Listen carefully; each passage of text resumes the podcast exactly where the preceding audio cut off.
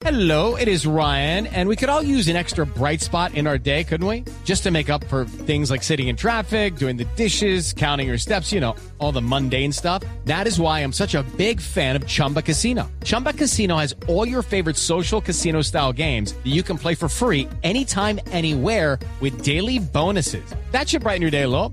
Actually, a lot. So sign up now at chumbacasino.com. That's chumbacasino.com. No purchase necessary. BGW. Void were prohibited by law. See terms and conditions. 18 plus. Los nombres comienzan a surgir. Una a una, las cartas se destapan sobre la mesa. La cuenta regresiva comienza para escoger al presidente que llevará las riendas del país. En Mañanas Blue, cuando Colombia está al aire,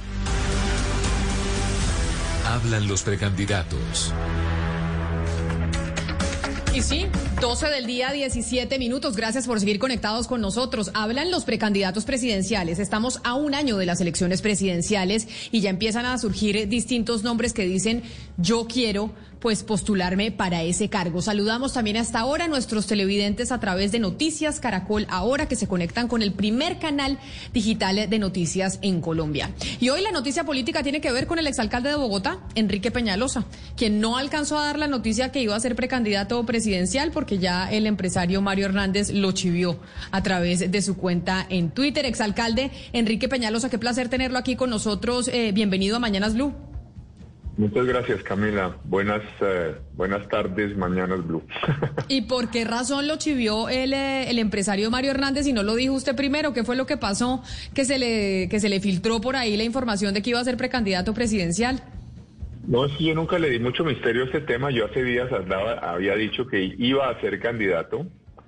Incluso tuve una entrevista en Caracol Televisión eh, este fin de semana y, en fin, nunca le, nunca le di mucho misterio, porque creo que el misterio es el trabajo de, de la campaña y, y no, no fue algo como muy orquestado, escenografiado, fue algo más bien espontáneo y, y entonces eh, Mario Hernández, muy querido, que siempre ha, me ha apoyado y me ha dicho que me lance, salió en su Twitter y, y tuvo un impacto.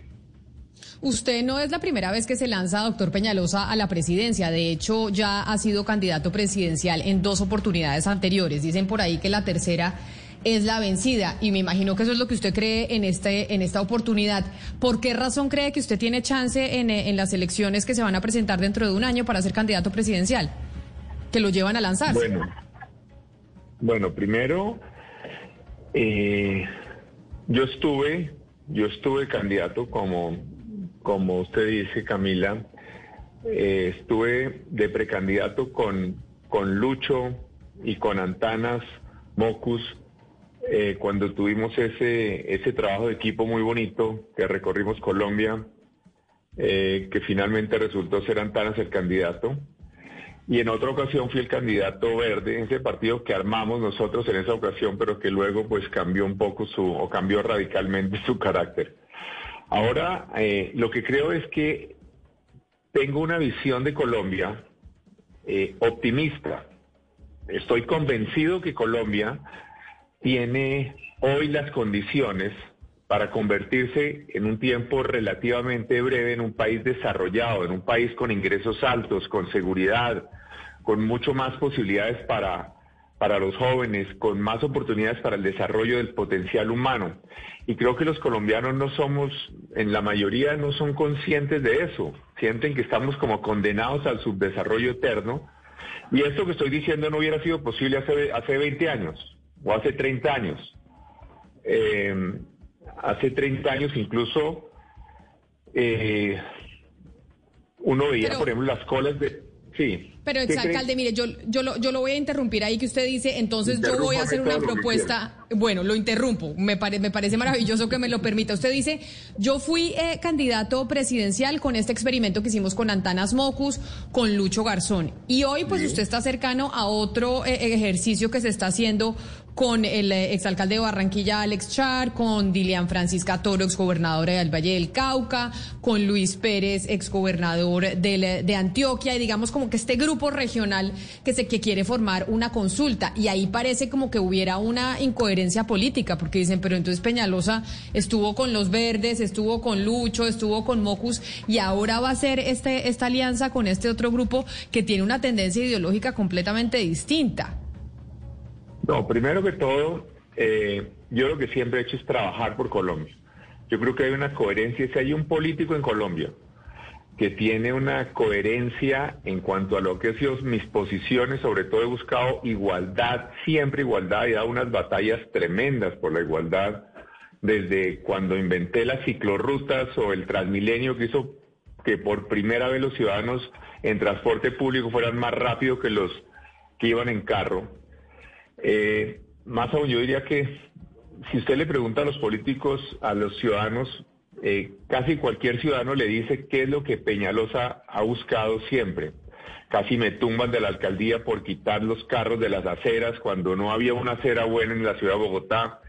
Entonces, eh, ahora bien, yo no he hecho, eh, no he tenido conversaciones sobre hacer un equipo con Dilian Francisca ni con Luis Pérez ni con otros gobernadores. He conversado, sí, con eh, Federico Gutiérrez y con Alex Char, que son unos eh, exalcaldes que produjeron resultados. Yo creo que en este momento precisamente lo que tenemos que dejar de lado es un poco el tema de la ideología. Aquí eh, nosotros tenemos en común que trabajamos, que mejoramos la seguridad, que hacemos obras y que coincidimos en que la, la única manera para salir del subdesarrollo, para avanzar, es lograr que haya más empresas, más inversión privada. Aquí hablamos, por ejemplo, ahora del empleo para los jóvenes, fundamental. Pero eso no se logra eh, simplemente con que esté en la Constitución colombiana el derecho al trabajo. La única manera es que haya inversión privada, que haya más empresas, que haya empresas grandes, medianas, pequeñas, que sean empresas extranjeras, que sean colombianas. Entonces, eh, eso es lo que nosotros, es, hasta allá va el tema ideológico. El tema ideológico es que tenemos que lograr, en ese tema sí tenemos una, unas eh, posiciones absolutamente claras. Y ahora bien, por supuesto hay que atender a los ciudadanos más vulnerables. Nosotros tengo la absoluta convicción de que hay que atender a los ciudadanos más vulnerables. En este momento, por ejemplo, es crítico eh, cada vez más atender a los, a los viejos, a nuestros viejos. Se duplicó el porcentaje, más que duplicó el porcentaje de, adultos mayores del año 2000 en solo 20 años. Sí, eh, doctor Peñalosa, no, escúcheme, es que eh, pues todo, todo suena muy bien lo que usted está planteando, usted se declara optimista, ve a un país con, con muchas oportunidades para los jóvenes, pero eso que usted está diciendo no contrasta con lo que está pasando en las calles desde hace mes y medio, doctor Peñalosa. No, por supuesto que está bien que los jóvenes protesten. Eh, ha habido un problema grave de incremento en el desempleo. Tenemos en este momento eh, que pasamos, es decir, el desempleo en los jóvenes siempre ha sido alto. Los jóvenes siempre han tenido las tasas más altas de desempleo. En el 2019 era del 18%. Ahora, por el COVID, estamos en 26%, pero 18 ya era altísimo. Pero sin embargo, hay cosas positivas yo quiero señalar. Por ejemplo, eh, la, en, solamente en el año 2000, el porcentaje de jóvenes que entraba a la educación superior era del 12%. Y en este momento, o en, para ir al 2019, porque ahora todo cambió en este último año es excepcional, es del 52%, es decir, pasó del 12 al 52%. Entonces, eso solamente para hablar de, una de muchas cifras eh, de progreso de la sociedad. Hay otras que pueden parecer más banales. Por ejemplo, las motos, ¿no? Eh, ustedes no estaban por estos lados en esa época, eh, eh, Camila, pero eh, Pero doctor Peñalosa, yo lo entiendo, yo lo entiendo que usted está hablando de todo eso y dice por qué eso es importante en estos momentos para plantear una Sí. candidatura presidencial. Sin embargo, como le dice mi compañero Hugo Mario Palomar, la discusión en las calles hoy pues es un poco distinta y la y, y el debate que se está dando entre los jóvenes en las manifestaciones es diferente. Y ahí cómo entra usted a jugar en esa conversación como candidato presidencial en donde finalmente No. tenemos un país polarizado y, y donde se está jugando entre dos aguas. Yo no sé cómo vaya a ser usted entre las aguas de quienes eh, están eh, siguiendo a la Colombia humana de Gustavo Petro, que pinta en las encuestas como un candidato muy fuerte, y pues esperando quién es el, eh, el candidato del otro lado. Básicamente es lo que está pues esperando todo el mundo. Ahí usted, en, en- a nivel político, ¿cómo entra a jugar en esas aguas? Mire, para comenzar, me- bueno, me encanta que mencionemos el caso de Gustavo Petro, como si aquí fuera la campaña entre Gustavo Petro y el resto del universo. Eh, no, eh, a mí Gustavo, Gustavo simplemente me parece que, que no es muy eficiente como gobernante. Y precisamente eh, es algo muy interesante porque ambos estuvimos en la alcaldía. Entonces me dice, aquí no es un tema de ideología, sino quién le mejora la vida a la gente. Entonces él fue alcalde y además no fue alcalde hace 30 años, fue alcalde exactamente, inmediatamente antes que, yo hubiera sido alcalde. Entonces, ¿qué es lo que aquí podemos comparar quién hizo más para mejorar la vida de la gente? Concretamente, ¿quién hizo más por la movilidad? Por ejemplo, eh, él recibió unos buses viejos que ya de- debían haberse cambiado de Transmilenio y no hizo absolutamente nada para cambiarlos. Nosotros conseguimos 1.500 buses nuevos, eh, la mayoría a gas, limpios, y además adicionalmente más de 500 buses eléctricos. Nosotros contratamos el metro. En salud, por ejemplo, ¿qué recibimos de Gustavo Petro? Unos, unos hospitales donde los ciudadanos tenían que hacer fila a las 3 de la mañana para no para que les dieran cita, sino para pedir cita eh, con un especialista. ¿Cómo sería desastroso el sistema que mucha gente trabajaba, se levantaban temprano y luego vendían el cupo en la fila? Entonces nosotros le mejoramos la vida a la gente, acabamos con esas filas. Pero, Creamos doctor un call center. ¿Sí? Sí, doctor Peñalosa, vamos, vamos a esas acciones y lo que queda en la memoria Es de las lo que yo creo, personas. lo que quiero señalar, lo que yo quiero, vamos a estas acciones, pero es que es muy importante caso por caso. Cómo dejamos tres grandes hospitales contratados para Bogotá, cómo acabamos con las filas en los hospitales, cómo recibimos, en fin, el Bronx, por ejemplo, ese horror, ese, esa, ese infierno que era eh, una república independiente del crimen y eh, nosotros acabamos con ese Bronx, con un programa. Entonces Vamos- yo vamos lo que estoy tratando de decir es que más que un tema ideológico, es que lo que yo quiero señalar es que no tanta discusión ideológica. Aquí es cómo, quién le mejora la vida a la gente de verdad. ¿Quién le mejora la gente de verdad? Con colegios, con hospitales, con transporte masivo. Perfecto. Entonces, hablemos, hablemos de esos hechos que le mejoran la vida a, la perso- a las personas y hablemos de su administración y conectémoslos con la protesta que hay en este momento. Entre las eh, múltiples, entre las múltiples eh, eh, peticiones que tienen las personas que están protestando, hay dos en especial que tienen que ver con el medio ambiente. Eh, hablan del fracking, por ejemplo, y por otra parte también se habla de las fumigaciones con glifosato. Esas son algunas de las, de las peticiones. Pero a la gente, cuando uno le habla de su administración, doctor Peñalosa, a la gente le queda en la cabeza lo que eh, sucedió con la Reserva Van- Vanderhamen y piensan en tala de árboles.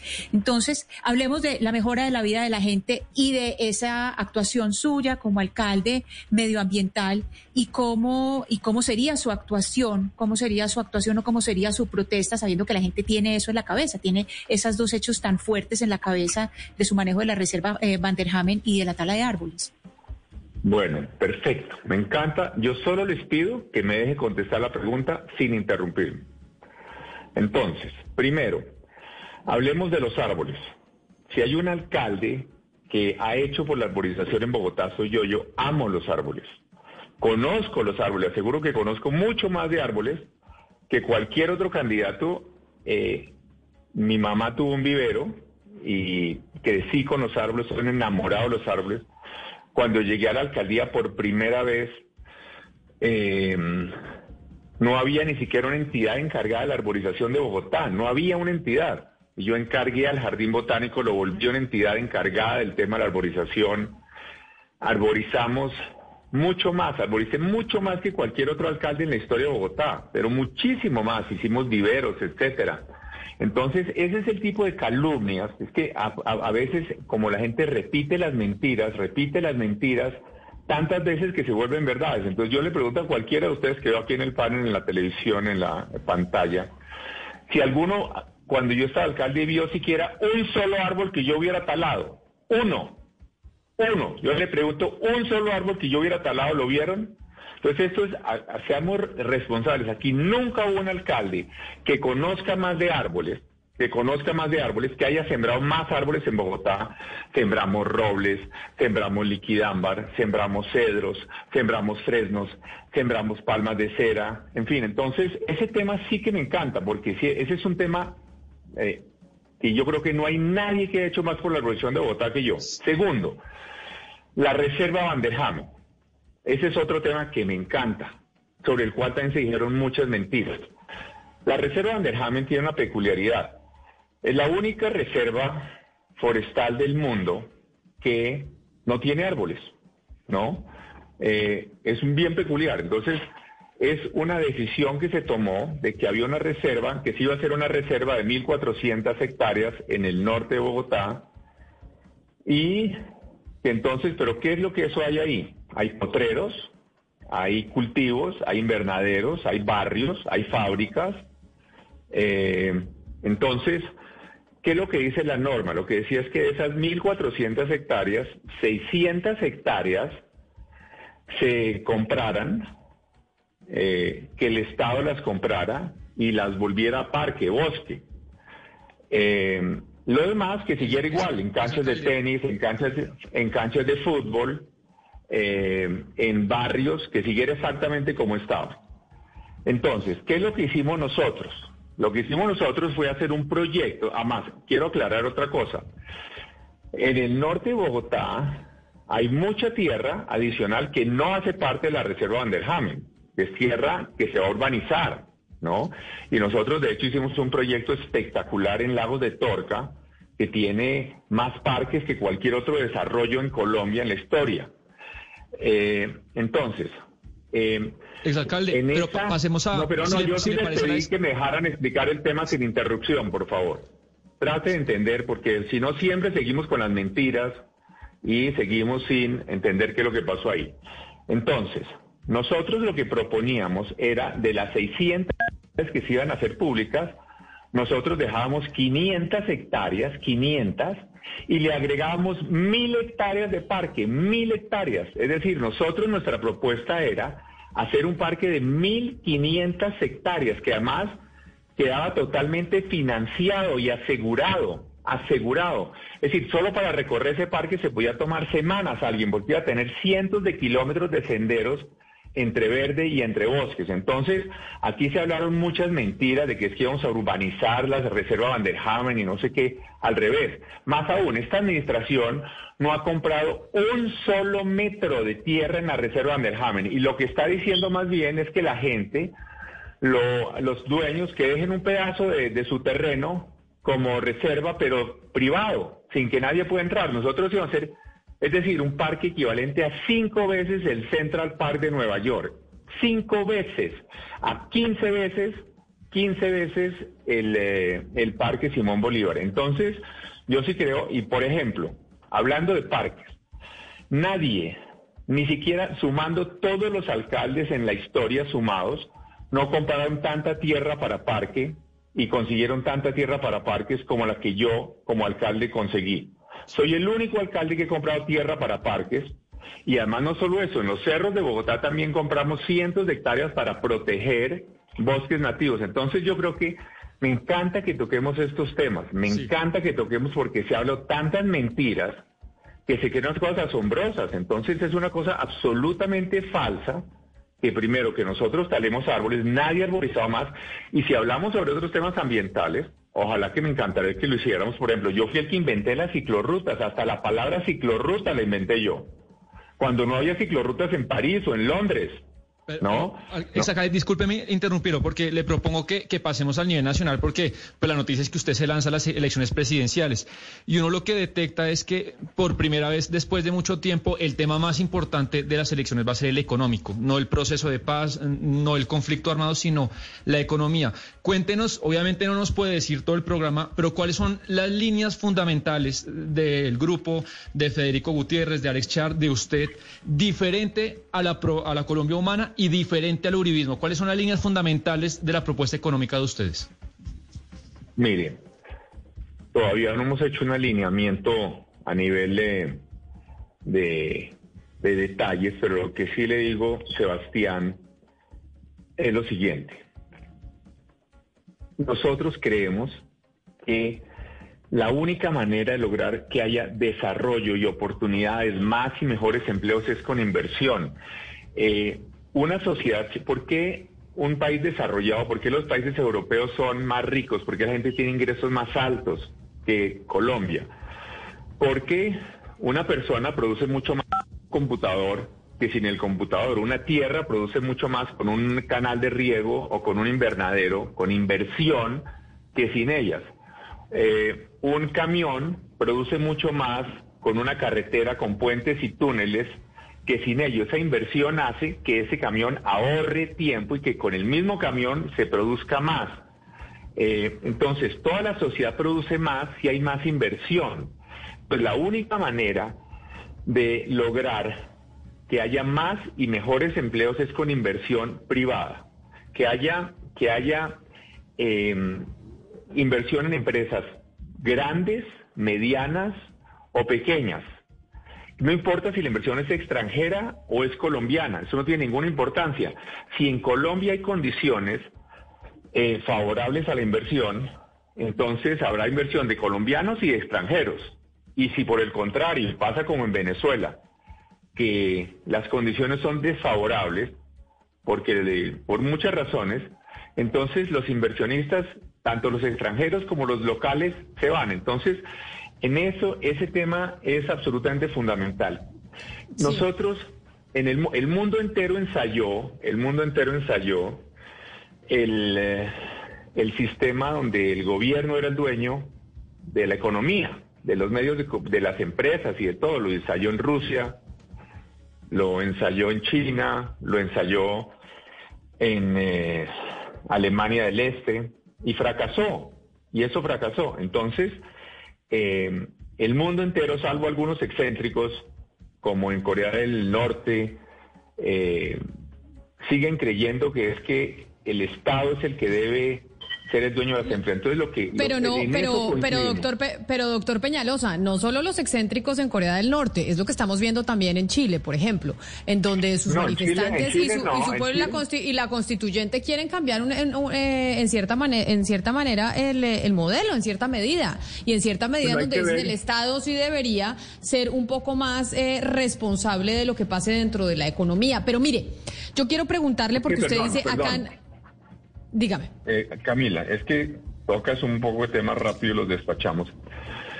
En Chile sí es cierto que hay algunos constituyentes que quieren eso, pero ¿cómo es que Chile se desarrolló? Chile, por ejemplo, tiene un desarrollo económico altísimo. Hoy no, claro, no, no, no, sin, eh, sin lugar a dudas, pero, pero, los, pero los constituyentes votaron en contra de eso y, y, el mundo entero se pregunta. yo no estoy tan seguro. Yo, bueno, por eso, entonces, si, si hay personas que creen que es el Estado el que debe ser el dueño de, las empresas y demás, pues yo no estoy de acuerdo con eso, al revés. Yo creo que el Estado puede, eh, puede controlar, el Estado puede cobrar impuestos, debe cobrar tantos impuestos como sea posible, sin que sean tan altos que los inversionistas se vayan para otra parte. Eh, pero el Estado es importante ahora que estamos en este tema del paro y demás y que hay tantas solicitudes de que el gobierno gaste y haga gaste y que de esto y del otro y del otro. Es importante recordar que el gobierno solamente puede gastar lo que le entre, lo que paguen en impuestos, lo que pagan impuestos las empresas o las personas que trabajan en las empresas. Eso es lo único que puede gastar el gobierno. Entonces, eh, a la pregunta de, de- de Sebastián, lo que yo sí creo es que es posible tener tasas de crecimiento muy altas. Es que, por ejemplo, hay países como India o como, como, como Bangladesh que han tenido tasas de crecimiento más altas que las nuestras en los últimos años. Y aún así nosotros tuvimos una tasa de crecimiento muy alta en los primeros 20 años de este siglo. Y, y yo lo que creo es que es posible, tener- es decir, con una tasa de crecimiento alto, el gobierno va a tener también mucho más recursos, va a poder atender mucho mejor a los ciudadanos más vulnerables, pero por supuesto, aún con lo que tenemos, el gobierno hace y debe hacer todo lo posible por ayudar a los sectores más pobres. Ahora bien, aquí se ha exagerado, me parece que se ha exagerado que es que el gobierno no hace absolutamente nada por redistribuir el ingreso. Yo creo que eso no es cierto. Cada carretera rural que hay en Colombia, cada bombillo que uno vea en las zonas rurales, esas redes de eléctricas y demás, se ha hecho con redistribución de recursos de las zonas ricas, de las zonas de las ciudades ricas, con los impuestos de esos sectores se hacen esas carreteras. Cada colegio que hay en una zona rural, eso no se, no se sostiene con los impuestos que pagan esos municipios, que obviamente prácticamente no pagan nada. Eh, se sostiene con las transferencias de recursos de las empresas de las zonas más ricas del país a las zonas más Doctor necesitadas. Peñalosa. Doctor, doctor Sí. Peñalosa, mire, yo sé que usted dice hay que hablar de lo que hemos hecho, hay que hablar de quienes ejecutan, de quienes han, le han entregado una mejor calidad de vida a los, a los gobernados en, en sus ciudades, etcétera, etcétera. Pero no nos podemos abstraer de la política. Lamentablemente las elecciones se ganan en el discurso en la plaza pública. Así es. Y, y- y- se ganan de acuerdo. Esta es, mi plaza- esta es la plaza pública. Por eso, por eso entonces, ahora le pregunto, ¿cómo va a ser la plataforma para que usted pueda llegar a la, a la plataforma? Es decir, usted dice, yo me lanzo como candidato presidencial. ¿Y, Estoy cu- y cuál es la, pla- y- cuál es la plataforma No, que plantea? no, es decir, la usted... plataforma, por ejemplo, por ejemplo, estoy planteando ya lo, aquí algo fundamental que me preguntaba eh, Sebastián Nora, eh, y es cuál es la plataforma económica. La plataforma económica es crear todas las condiciones necesarias para que haya más inversión. ¿Cómo atraemos inversión? ¿Cómo generamos eh, más inversión? Y hay que hacer una, una educación sobre el tema económica, los, económico a los ciudadanos para que tengamos claro que es fundamental, que no existe otro camino que lograr que haya más inversión. Ahora bien, otros temas. El tema de la seguridad. Tal vez, no, tal vez no me, no me hice entender y me disculpo porque fue mi error en la pregunta. ¿Cuál es la plataforma política? Es decir, la política requiere, se requiere de alianzas, se requiere de hacer cálculos Ah, de cómo se va a llegar, de cómo se, de cómo se va a llegar al poder, porque puede tener uno grandísimas ideas y usted puede ser un gran ejecutor y con mucha experiencia, pero ¿cuál es la plataforma política con la que va a llegar? ¿Con quién se va a aliar? ¿De dónde van a salir los votos? No, los votos salen como me han salido cuando me he lanzado a la alcaldía, que he sido me he inscrito como candidato independiente. Eh, y yo creo que los ciudadanos en este momento eh, no les preocupa el tema de los partidos o no, lo que les preocupa es las personas que van a gobernar, los equipos que van a gobernar.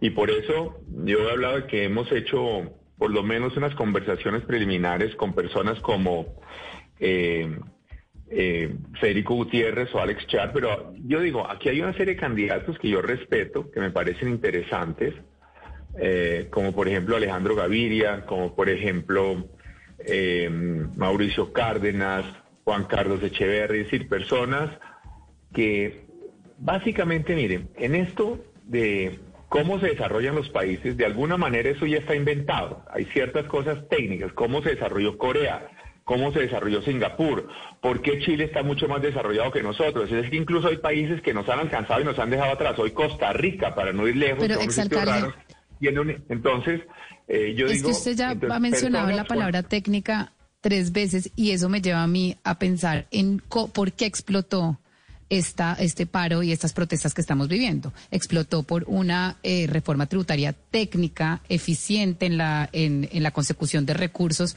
pero extremadamente impopular. Y eso me hace pensar a mí en pues su eslogan o básicamente lo que lo definió usted en, en su segunda administración, que era pues impopular pero eficiente. Usted ahora pensando en eso, en su gestión, en, en lo extremadamente técnico, en lo que usted pensaba que necesitaba Bogotá, muy alejado de lo que de pronto la gente quería o estaba pidiendo en las calles, ¿usted piensa que usted puede llegar mañana a gobernar un país como está de polarizado, un país que necesita que los líderes conecten con el clamor de los pueblos con ese mismo eslogan de eficiente pero impopular? No, por supuesto, uno debe tratar de ser lo más popular posible, pero también como gobernante a veces tiene que tomar decisiones que son impopulares.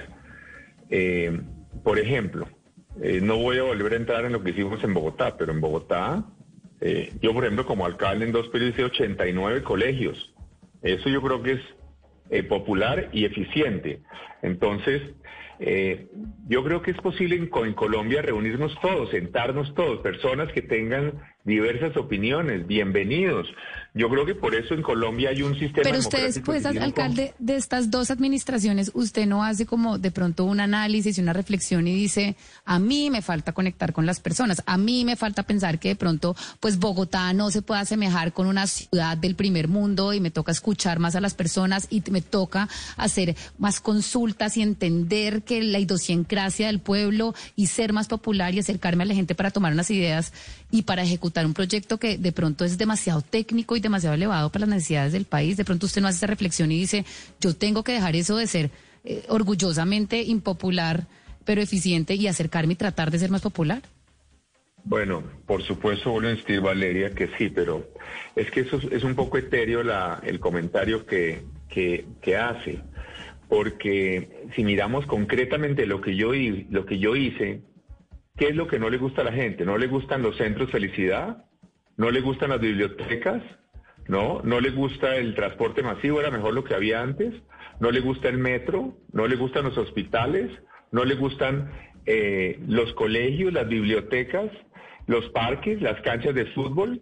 Entonces, eh, yo creo que hay que tener cuidado eh, de ver Ah, concretamente, una sola cosa quisiera yo escuchar, una de las cosas que hayamos hecho que no le haya gustado a la gente, que no le esté mejorando la vida hoy a los ciudadanos. Pero con relación a lo que usted dice hacia el futuro, que es lo importante, eh, yo sí creo que es perfectamente posible sentarnos, sentarse uno con los jóvenes que están en las protestas, sentarse con las personas que tienen ideas distintas y buscar los mejores acuerdos. Creo, sin embargo, que debemos recordar algo. Tenemos una democracia muy sofisticada, que elige un Congreso. Más aún, yo diría, estamos a menos de 10 meses de la elección del Congreso. Entonces, yo creería que las personas que van a ser elegidas al Congreso tienen una enorme representatividad ciudadana, van a recibir millones y millones de votos.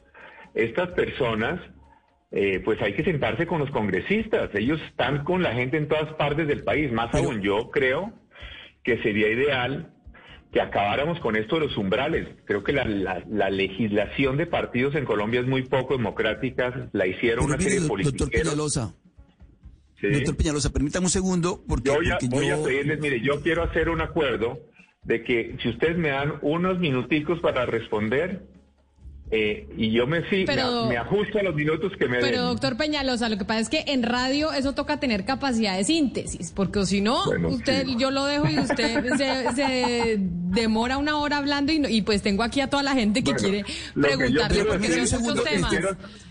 Le estoy preguntando, doctor Peñalosa. es que el Congreso, el Congreso, eh, lo que quiero decir es que es posible sentarse con todos los diferentes actores políticos con los de personas que participan en el paro, con los congresistas de diferentes partidos y buscar el mayor consenso posible. Peñalosa, yo lo escucho a usted atentamente y digamos que yo puedo dar fe de una Bogotá, de esa Bogotá que fue transformada por Jaime Castro, por Mocus y por usted. Bogotá, sin duda, fue otra después de esas tres administraciones continuas. Las tres transformaron a Bogotá. Pero yo quiero preguntarle, y le estoy preguntando desde Barranquilla, eh, ¿Cómo va a ser la mecánica, la mecánica electoral para escoger ustedes un candidato entre los tres? Ah, eh, me imagino que se van a sumar otros, eh, Char, Fico Gutiérrez y usted. ¿Y usted cómo piensa llegarle a un público, usted que es tan cachaco, tan bogotano, a un público, por ejemplo, barranquillero? ¿Usted qué le dice al habitante del barrio Boston de Barranquilla que lo está escuchando en este momento, o en Las Flores? Escuchando a Peñalosa hablando de Bogotá y de Bogotá y de Bogotá, ¿cómo le va a llegar usted al alma caribe, al alma costeña? Porque muchos precandidatos terminan diciendo, es que yo tengo un tatarabuelo que era cartagenero. Entonces el cachaco dice que tiene un tatarabuelo cartagenero y con eso quiere ganarse al costeño. Pero usted, ¿cómo le va a llegar al alma caribe siendo tan cachaco, doctor Peñalosa?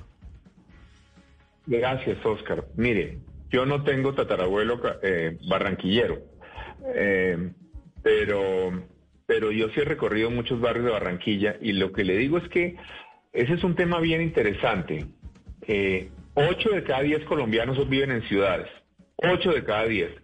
Y las soluciones son muy parecidas, no importa si son en Barranquilla, en Bucaramanga o en Bogotá.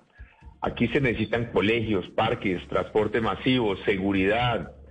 Eh, entonces, eh, mire, y además necesita como incluso lo que Valeria un poco eh, hablaba de que, de que es que yo era, hablaba mucho de la técnica, pero por ejemplo, en Barranquilla, en Atlántico, la que era mi gerente del acueducto, Lady Ospina, está gerenciando todo el tema de aguas de la gobernación del Atlántico, ¿no? Entonces eso muestra que la técnica sirve en Bogotá y sirve en Atlántico.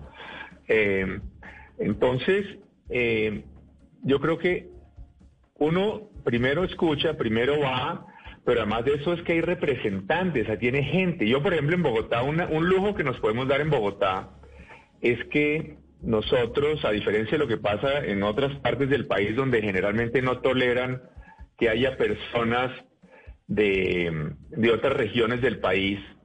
En Bogotá sí tuvimos gente en la alcaldía de todas partes del país. Yo tuve costeños, por ejemplo, María Consuelo Araujo, que era la gerente de Transmilenio. Estuve en otra administración, Alicia Arango, cuando fue directora de, de, Parques y Recreación, Cartagenera. Eh, tuvimos eh, antioqueños muchísimos, el gerente del metro, eh, la secretaria de Hacienda. Entonces, yo creo que uno, más que decir que es que yo nunca voy a conocer mejor los problemas de Barranquilla que un barranquillero, pero vamos a trabajar en equipo. Vamos a trabajar en equipo. Yo no sé, mire, hay una cantidad de temas sobre los que yo no sé. Hay gente que sabe mucho más que yo. Obviamente yo he recorrido, más aún yo he recorrido los barrios populares. Yo iba a Cartagena mucho, por ejemplo, pero era un poco, un turismo un poco distinto porque yo me la pasaba recorriendo los barrios populares de Cartagena, a pie y en bicicleta.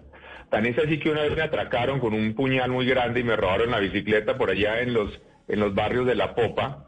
Eh, eh, y, entonces, pues siempre me, apasiona esos temas de cómo mejorar los, los, los temas de la ciudad. Yo, por ejemplo, estoy convencido que es crítico que nosotros tengamos unas buenas ciudades en el Pacífico. Este, en esta era del Pacífico, para mí es una obsesión que nosotros tengamos una Tumaco, una Buenaventura y una Quibdó, que sean realmente ciudades vivibles, que, que propicien la civilización. No estamos hablando de las ciudades del Pacífico como Shanghái o como Singapur, sino incluso como Panamá o Guayaquil, que son mucho mejores que nuestras ciudades en Colombia. Entonces, pero volviendo al tema, uno lo que tiene que es trabajar con gente, con gente que sabe más que uno de todos los temas. Doctor Peñalosa, y diga... Y digamos que esa sería, esa sería la respuesta, pero no le respondió a mi compañero Oscar Montes cómo es, y ni me respondió a mí tampoco cómo va a llegar. Es decir, cómo va a ser el mecanismo para que usted pueda ser candidato y la gente lo vaya a ver en un tarjetón. Entonces usted ah, está hablando con Char, está hablando con Fico, ¿Y cómo va a ser esa mecánica electoral para que sea usted el candidato? ¿Con quién va a ser consulta? ¿Van a recoger firmas? ¿Eso cómo va a ser? Gracias, Camila. Yo eh, voy a recoger firmas. Yo en los próximos eh, tres o cuatro días eh, voy a estar inscribiendo el comité de ciudadanos, significativo de ciudadanos, para poder comenzar a recoger firmas. Entonces, pero yo quisiera, yo quisiera llegar a, una consulta simultánea con las elecciones de marzo con colegas como eh, Federico Gutiérrez y Alex Char y posiblemente otras personas, en donde los ciudadanos escogieran entre personas que tengamos unas ideas afines eh, fundamentales en estos temas como los que señalaba sobre, sobre la economía de mercado, eh, sobre la importancia de la seguridad. Eso quiere decir que usted, que ya ha hablado con ellos, porque hubo reuniones con ellos, ellos también van a recoger firmas, es decir, también está el plan que Federico Gutiérrez, Alex, pues Alex Char tiene partido que es Cambio Radical. Ellos, eh, por lo menos Fico recogería firmas, eh, Alex Char iría por Cambio Radical y harían una consulta en marzo, como se está anunciando de la coalición de la esperanza. ¿Ese es el plan que tienen originalmente? Pues eso es lo que yo quisiera. Eh, Yo también escuché, escuché a Fico hace un par de noches, pero escuché en un eh, space de Twitter y también él habló de que iba a recoger firmas él también. Eh, pero obviamente la recolección de firmas este año con el COVID además es difícil porque seguramente muchas personas no quieren que alguien se le arrime a solicitarle una firma y mucho menos que le preste un esfero para, para firmar. Eh, entonces, pero ese es el objetivo. Eh, así es como yo estoy imaginándolo. En los próximos, yo voy a comenzar a recoger firmas la semana próxima y, y, y así también Fico dijo que lo iba a hacer, Federico dijo que lo iba a hacer. Pero entonces en principio sería con Federico Gutiérrez, con Alex Char, usted también mencionó a Juan Carlos Echeverry e incluso lo escuché hablando en esta entrevista de Alejandro Gaviria. Usted lo que quisiera buscar es con este perfil de candidatos lograr hacer una consulta en marzo, que esa sea la consulta en marzo, que todos lleguen con la capacidad de que en el tarjetón cuando elijamos para Congreso podamos votar en una especie de primaria de ustedes. Exacto, a mí me gustaría mucho eso. Algo de ¿Y ese quién, le, y, quién le, ¿Y quién le dijo que sí ya, doctor Peñalosa? Eso es lo que a usted le gusta, pero ¿quién dice yo me le mido? Eh, no, solamente digamos que con Federico y con Alex hemos tenido una una eh, una análisis de este tema de manera positiva, pero sin que haya ninguna concreción del tema. Y sabemos digamos, si le han personas- dicho...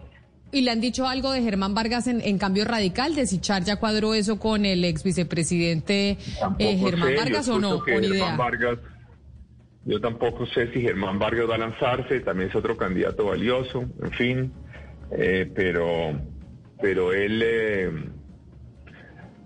yo no sé cómo está pensando en lanzarse Alex Char, Federico sí dijo que se iba a lanzar por firmas, pero en este momento, insisto, es una situación un poco difícil. Yo lo que entiendo es que, por ejemplo, los candidatos de la coalición de la esperanza van a utilizar un partido no van a inscribirse por firma, sino que van a estar en- a utilizar todos un partido y van a ese partido hace una consulta y ellos todos participan en la consulta de ese partido. A eso Pero- eventualmente también podría llegarse acá, pero por ahora no es el caso. Doctor Peñalosa, se me va acabando el tiempo, pero me parece importante hacerle una pregunta, porque usted es un tipo valioso, usted es ejecutor, usted acá nos ha hablado de lo que hizo en Bogotá, etcétera, etcétera. En caso de que llegara, una, de que llegaran a un acuerdo con otros de su mismo perfil, ¿usted estaría dispuesto a entrar a un futuro gobierno? Es decir, no, si no termina siendo usted presidente, sino entrar a un futuro gobierno como ministro de infraestructura o como ministro de alguna cosa o no? Pues eh, yo nunca he sido muy amigo de entrar a los gobiernos. Me ha gustado más los cargos por elección, pero lo que sí puede estar absolutamente segura, Camila, es que apoyaría con toda el alma la campaña de la otra persona que gane hasta el, hasta el último minuto y eventualmente, si soy útil en un gobierno, pues eh, habría que pensarlo. No es mi objetivo tener cargos de- en un gobierno, en otras No, pero- ocasiones. pero- eh, presidentes pero podría generosos- Pero podría ayudarle al país. Sí, no, se le puede ayudar al país desde al país. muchos sectores. No, por eso estoy ayudándole al país aquí. Yo creo que esta es una ayuda para el país, contribuir a que esta, a que, y más aún, y si hay otra persona, insisto, con la cual comparto unos principios fundamentales, que tenga más posibilidades, estaré más que feliz de apoyarla y de ayudarla. Y eventualmente, pues, si soy útil para el país en algún cargo, pues también. A mí lo que me interesa es que salga Colombia adelante que Colombia salga adelante. Tenemos todas las posibilidades de hacerlo. Y además ya hemos demostrado que producimos resultados que mejoran de verdad la vida de la gente. Entonces, a mí el tema no es ninguna obsesión. Yo sí le quiero decir, Camila, que eh, yo, eh, habiendo tenido ese, esa posibilidad de haber sido alcalde dos veces en, en mi vida, eh, que los, los bogotanos me dieron, estoy más que infinitamente agradecido. Eso es mucho más de lo que me hubiera soñado que iba a poder hacer cuando tenía 20 años. Y yo no digo que es que de niño yo soñaba con ser presidente, no, me tiene absolutamente sin cuidado ser, ser presidente. Lo que me interesa es hacer, hacer. Y si hay otra persona que lo puede hacer y yo puedo colaborarle, bienvenido. A mí lo que me interesa es Colombia. No tengo ningún interés en que sea yo el que está allá o no.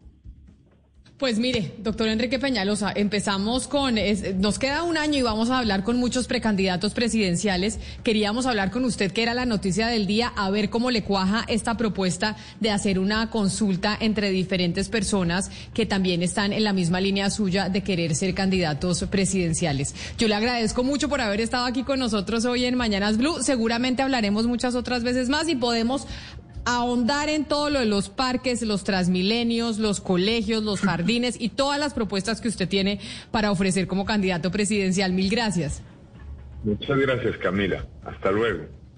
Es el exalcalde de Bogotá, Enrique Peñalosa, que se lanza al ruedo, dice que quiere ser candidato presidencial, que recogerá firmas y que espera en marzo poder hacer una consulta con Federico Gutiérrez, con Alex Char y con otros que se sumen a una consulta de esta forma. Así llegamos nosotros al final de Mañanas Blue cuando Colombia está al aire. Mil gracias por haber estado aquí con nosotros. Quédense con nuestros compañeros de Maridiano Blue. It is Ryan here, and I have a question for you. What do you do when you win? Like, are you a fist pumper?